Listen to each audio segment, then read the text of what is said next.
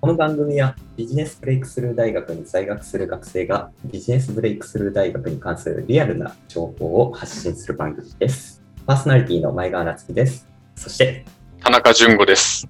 でよ鈴木明です。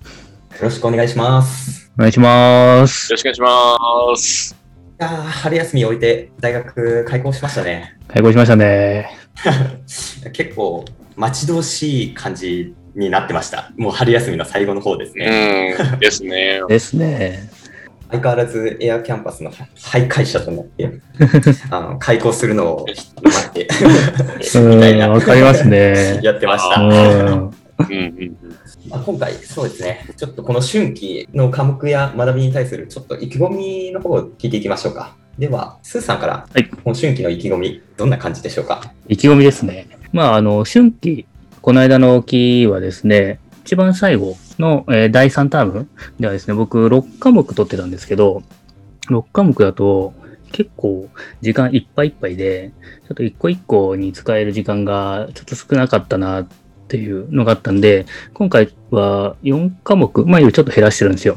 なので、あの、一個一個にちゃんと時間を使って、で、しっかりと、あの、学びを、まあ、深めていきたいというのがありますね。で、あとはですね、こう学んで終わり、学ぶことばっかり、こう知識を入れることばっかり、あの、意識してしまったとこがちょっとあったんで、今度はその学んだことをしっかりリアルで、あの、アウトプットにつなげるっていうところを、あの、ちょっと目標に、うん。あの、まあ、忘れずに意識していきたいなと思ってます。大事なところですね。ねいや、本当アウトプットのところね、その視点を忘れちゃいがちになっちゃうんで、うん気をつけたいですね。そうですよね。え、じゅんさん。はい。どうでしょうか、意気込みはあ、。そうですね。今のスーさんのお話はいにはすごく共感するんですけれども、やっぱり僕もかなりこう、あの、えっと、秋期か。秋期に関しては、あんまりこう、学びをこう、深められなかったなっていう反省が、やっぱりあったんで、今回に関しては、やっぱりきちんと、まあ、あの、まず、その、きちんとその、計画立てして、で、毎日、あの、習慣化、時間とか、あ朝、朝方にしようと思ってるんですよね。うん。朝勉強して、えーで、あの、きちんとアウトプットしてから仕事するみたいな、うん。えーサイクルにしていこうかなとかっていうふうに考えてましたね。で、えっ、と、あとは、まあ、あの、そうですね、秋期に関しては、えっ、と、よ、4つ、4つ、5つぐらい取ってたんですけれども、今回はちょっと多めで、6個、あ、6個かな ?1、2、3、4、5、6、6ですね。もう僕と逆ですね。はいはい、そうなんですよね。いやーちょっと今不安になってます。まあなんか、例えば英語とかって僕英語が全然できないんですけども、その、なんか、こうがっちりと集中してやらないと身につかないだろうなっていうなんか印象があったので、ちょっとこう、後に回せ、回して、うんこう集中してやろうかなと思ってたんですけど、うん。でもやっぱりちょっと、あの、今回、その、プロ、プロナン、プロナンシェイションかな。そうですね。あの、あの、よ読めないやつ、読めないやつですね。そもそも読めないっていう。発音って意味ですよね。そうです。えー、プロナンセーションの発音が合ってるのかどうかっていう話ですけども、そもそもが。はい。その気持ちめっちゃわかります。はい。プロ、プロ、プロなんとかかんとか。うんそうそう。これだけね、取ってみたんですよ。だからちょっと、うんまあ、あの、一つずつ、その英語を、あの、一つの時期にやっていったりとか、ちょっとチャレンジしようかなとかっていうのは、いろいろ考えていたところです。はい。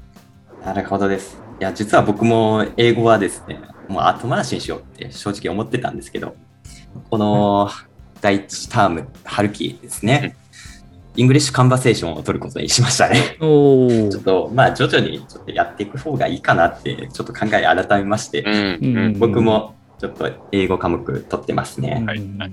で、まあ僕の意気込みなんですけれども、はい。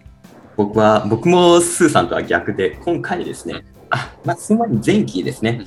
前期はですね、まあ比較的余裕を持って講義受講してたんですね。科目としては4つぐらいにしてたんですけど、うん。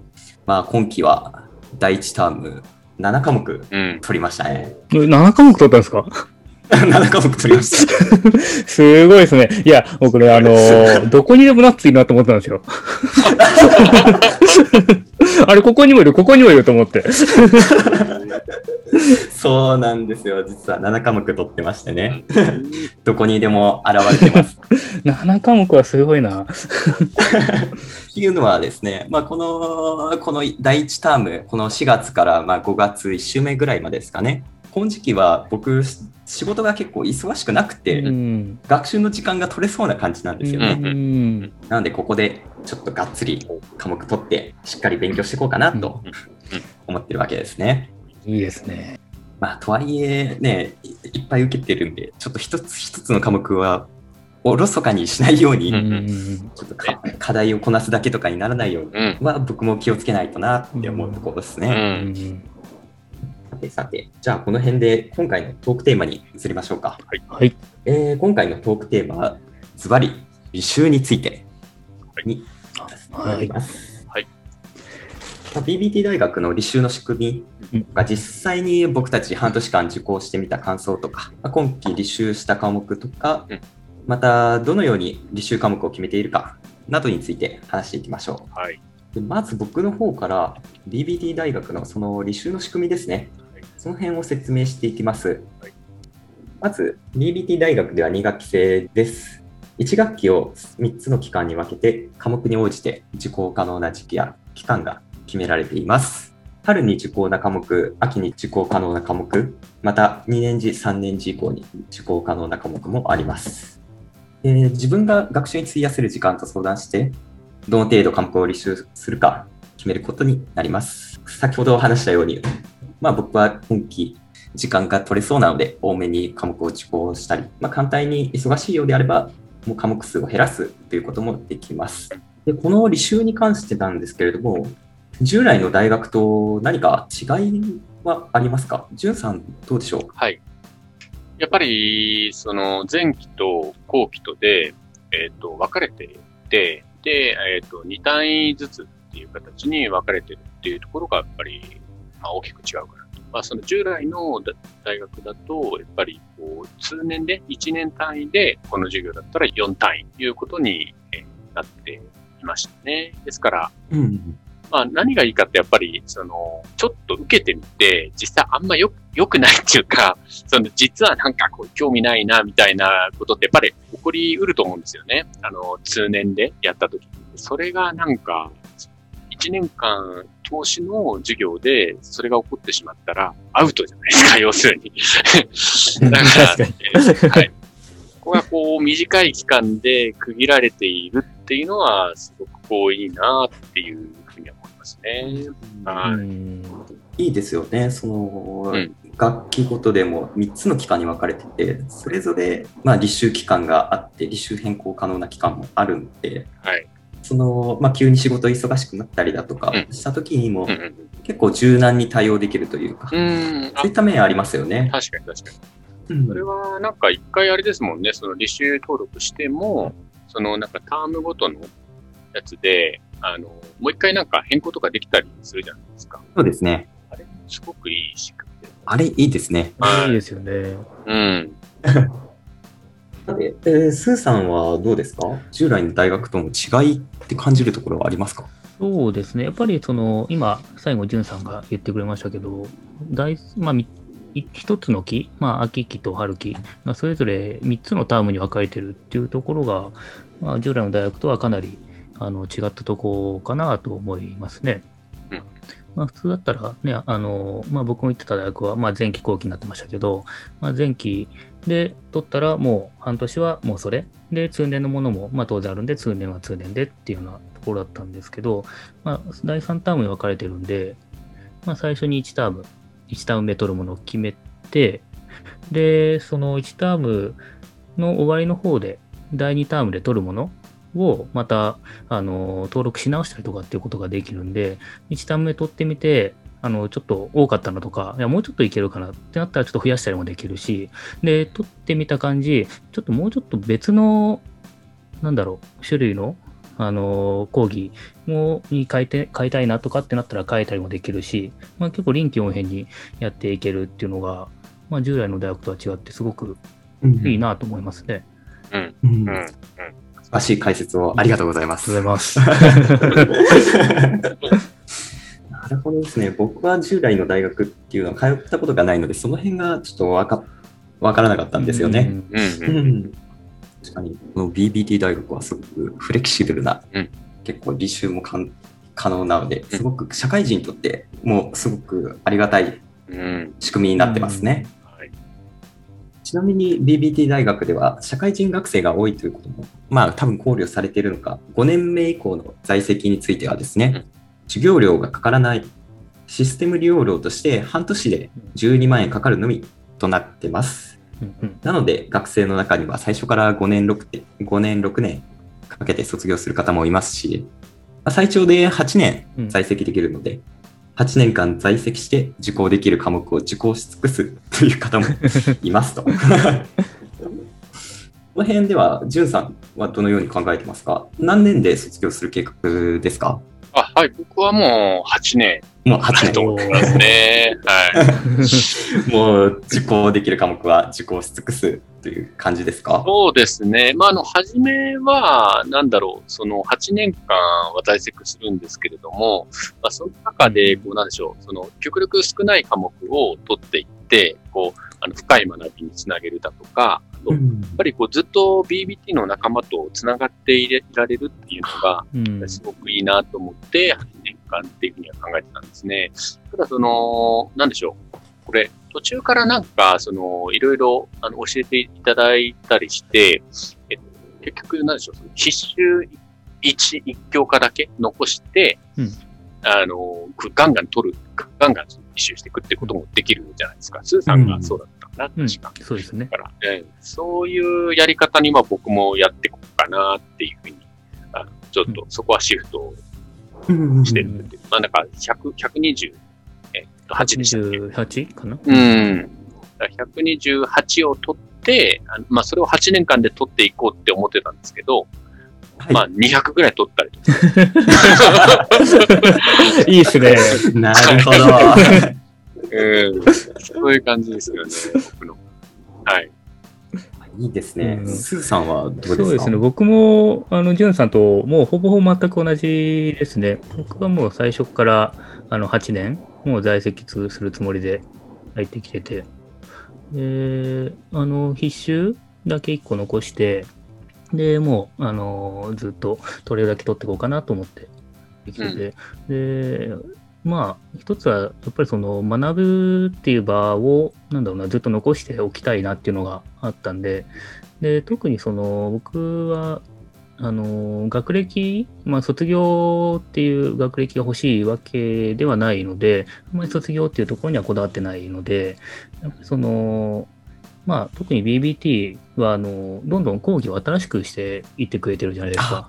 ねそう。なので、長く、ね、在籍すれば、その分、どんどんどんどん新しいことっていうのを、あの、身につけていけると思うので、なので、できるだけ長く 在籍したいなと思ってて、なので、今は、あの、どの必修を1個残すかっていうのを なるほどですこの、ね。あの、今回ね、履修考えてて、あの、普通に取ったんですけど、待ってよと、り必修1個残さなきゃいけないんだろうなと思って、どれ残そうと思って、ちょっと、うん。あの、やべえやべえと思って、全部取っちゃうとか、そういう感じで考えてますね。なるほどですね。ねあそう考えると、スタートアップゼミとか残しとけばよかったな。一番最後にスタートして終わりみたいな。あ、これから卒業してスタートだみたいな。あなるほど。なるほど。うまいこと言います。でも、確か、え、スタートアップゼミを後に回すことってできたんでしたっけ？できるんですか？あれね、できないっすね。できないけど、できあの、できないけど、落とすことはできます。なるほど。そうい意図的に。そうそうそう。それ、そこまでは、あれですね。さすがに。いや、面白いですね。まあ、ちなみに僕はまあ5年ぐらいで卒業しようかなって考えてたんですけど、うん。まあそれまではガンガンとりあえず取れるうちに取っておいて、うんまあ、仕事忙しくなるかもしれないので、まあ、それも見込んで5年っていうところかなって感じですね。うんうんうんそそれはもう入る前から5年かなと思ってたんですか？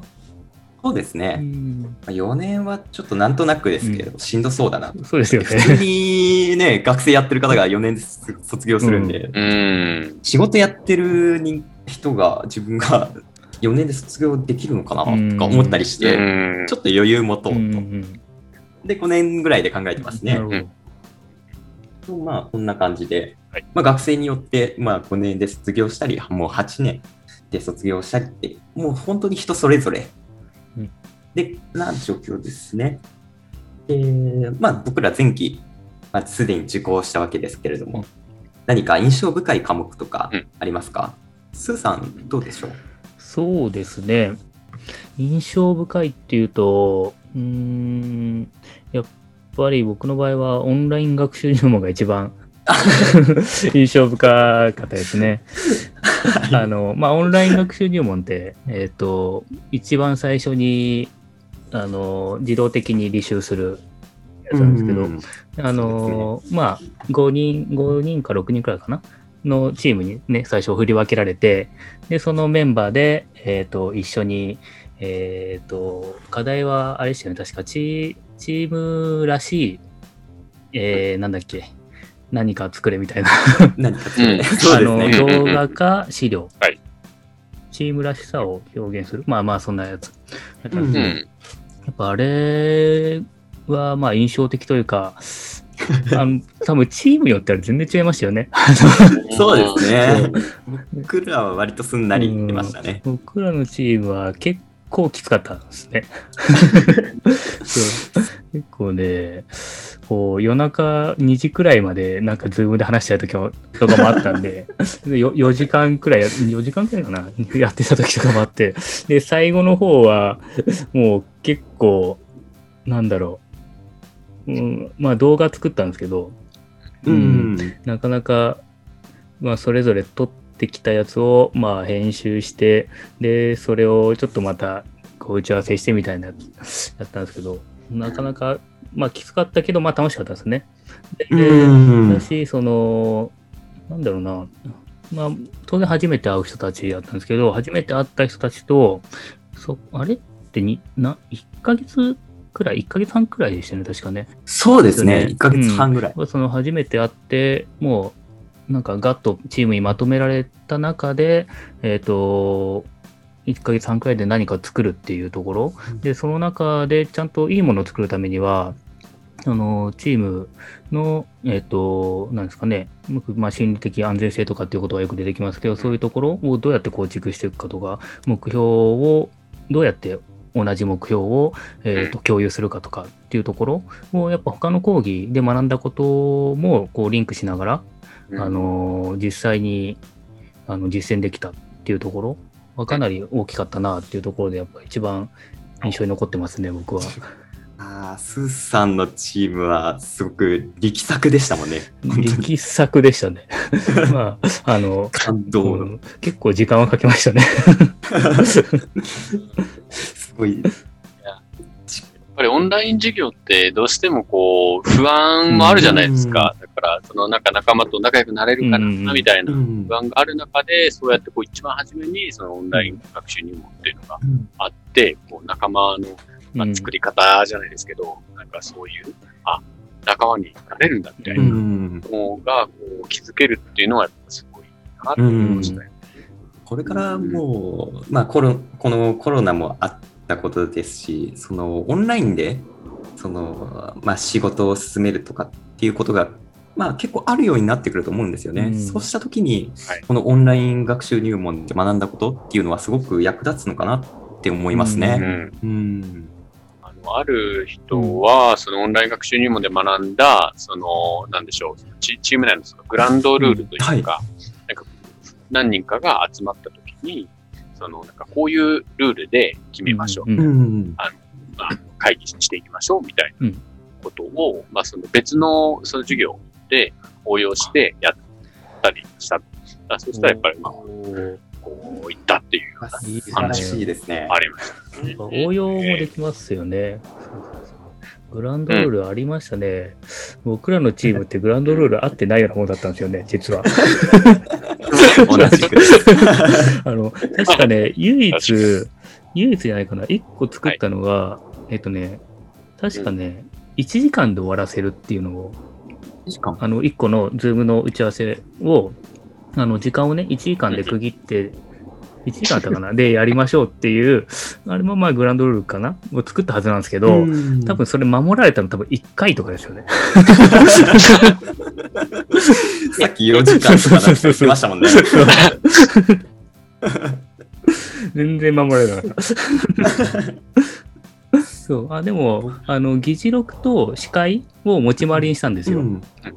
うんまあ、それは、ある意味グランドルールかな。それはしっかりやってましたね。あれは結構、あの、かなり良かったですね。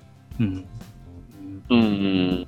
なるほど。うちのチームは、その、ある意味で、その、なんだろう、なんだっけな、遠慮のない、遠慮はしないんだけど、配慮のあるコミュニケーションをしよう。うんそういうのがうですね。ん。いいですね。まあ、でもやっぱりそれってなんか理念、会社の理念とかと同じで、なんかこう、ずっと言わないと浸透しないです。なんか、こう、ただ一回だけ、とりあえずこれでいこう、みたいな。な、なんとなくそれが、こう、ある、あるっちゃあるんですけど、うんもうやっぱり繰り返し言っていって、うん例えば一番初めの会議の前にそれを言って、で、ズームをやるとか、そういう感じじゃないと、あれかもしれないですか。うんうん大事言うことって大事ですね。確かに。はい。一回だけではちょっと浸透しないですもんね。うーん。確かに仕事でも言えますね。うんうん。じゅんさんはどうでしょう？印象深い科目はありました、あはい。はい。僕はですね、まあ、まずあの、ちょっと先ほどの、その、なんだろう、その、一般的な大学等の、その、ビビ違いっていうところで、もうちょっと言うと、なんだろう、その、やっぱりこう、オンライン学習入門とか、その、スタートアップゼミだとか、あーまあ、スタートアップゼミっていうのは、だから、いろんな先生の紹介ですよね、うんいわば。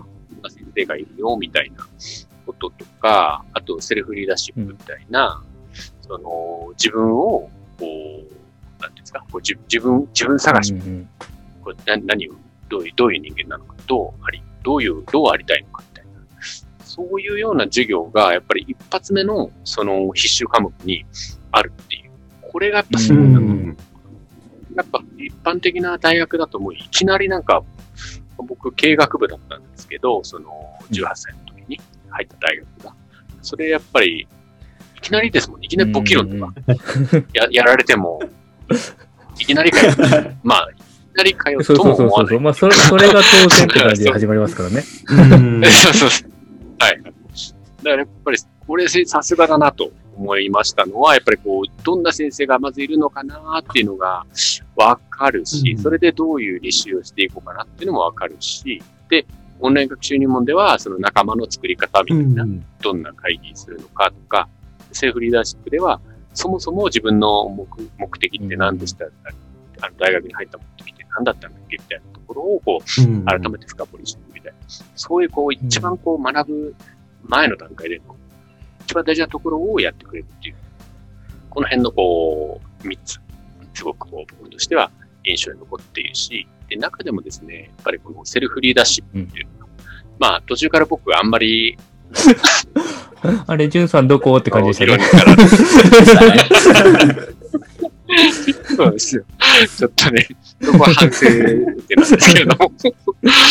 まあ、でもすごいやっぱり授業の質が素晴らしいなと思ったのは、やっぱりそのゲストスピーカーの方はい。が、やっぱり特にものすごい熱い人、うんその、まあ、本当偉人みたいな人たちがバッとで出てくる。で、しかもなんか僕たち、そのゲストスピーカーの人たちからすると、僕たちっていうのは、あの、別に特別な人間じゃないんだよと。こう当たり前のように、あの、誰にでもなれるんだよ、みたいなことをこう伝えてくれるっていうのが、やっぱりこう、大学生活、いきなり一発目の段階ではすごいこう、印象に残る授業でありましたね。はい。うん。まあ途中からあんまりなんかできなかった。反省しておりますが。まあちょっと途中で、なんか、重い、重いじゃないな。なんて言うんですかね。ね、ちょっと経 経路が変わりましたね、途中でね。うん経路変わりましたから、あそこからちょっと、うんちょっと落ちましたね。なんというか。うん。でも、本当、その、じゅんさんおっしゃる通り、なんか、まあ、普通の大学ではそういう、なんだろうな、あんまり教えてくれないじゃないですか、そういうところ。その目的を持ちましょうだとか、ちゃんと目標は何ですかとか、あの、関係性の作り方とか。で、やっぱその、学びの質をどう上げていくかっていうところをちゃんと、まあ、教えてくれるというか、あの、考えさせてくれるっていうところは、やっぱ普通の大学にはないところだし、それって、うんあの、すごく大事ですよね。まあ、普通の大学だと本当にもう、うん僕はあの、えっと、工学部の機械科だったんで、最初からあの製図が始まったりとか、あの、なんかいきなり数学やったりとか、あの、なんか、ななんか材料のよくわかんない特性を学んだりとか、まあ、いきなり学んでいくわけですけど、それ、あの、そもそも何のためにやってんのかみたいなことすら考えずに、うん。あの、もう、ね、必修はこれ、みたいな、選択肢これ、みたいな、パパパパって取ってって、でも、ちゃんとこう、みんな大体同じような感じで進んでいくっていうことに疑問すら持たないっていうところ。うん。そういうところはやっぱ全然違うし、すごくね、BBT はいいとこだなって、今改めて思いましたね。うんいや、本当に実感するところですね。いや、流れがすごいいいなと思いますね。うんそのスタートアップゼミで、まあ、どんな講師の方がいるかとかを知って、で、オンライン学習入門では、その仲間との関係性の深め方とかもうん。あの学べて、で、セルフリーダーシップで、その、先ほど言われたように、まあ、自分、なぜ、あ自分に対する、なんでしょう、自己理解ですかね。うんというところを深めていくとか、うん。その流れがいいなと思いましたね。うんうん。うん本当にこう、学生がその学んで、将来的に、まあ、なんだろう、こう世の中のリーダーになっていくために、こう、どうすれば、あーどういうこうカリキュラムを組めばいいのかっていうのをちゃんとこう考えてるなというのがすごく伝わってきますよね。きますね。まあはい。旧来の大学って、やっぱりただ単に、その、なんだろう。まあ、あもう入って、あとはもう学生任せががあの学生にもう、まあ、学びたい学生は学べばいいし、うんそうでない学生は、まあ、それなりにやればいいというのは、まあ、ある意味、こう、手を離したような感じだと思うんですけども、このピンの止め方がやっぱり結構違う。うん旧来の大学とは違うのかなっていうのがありますね。本当によく考えられてますね。うん BBT 大学のうん仕組みですかね。うん。はいさて、ではこの辺で一旦切りますね。では一旦切ります。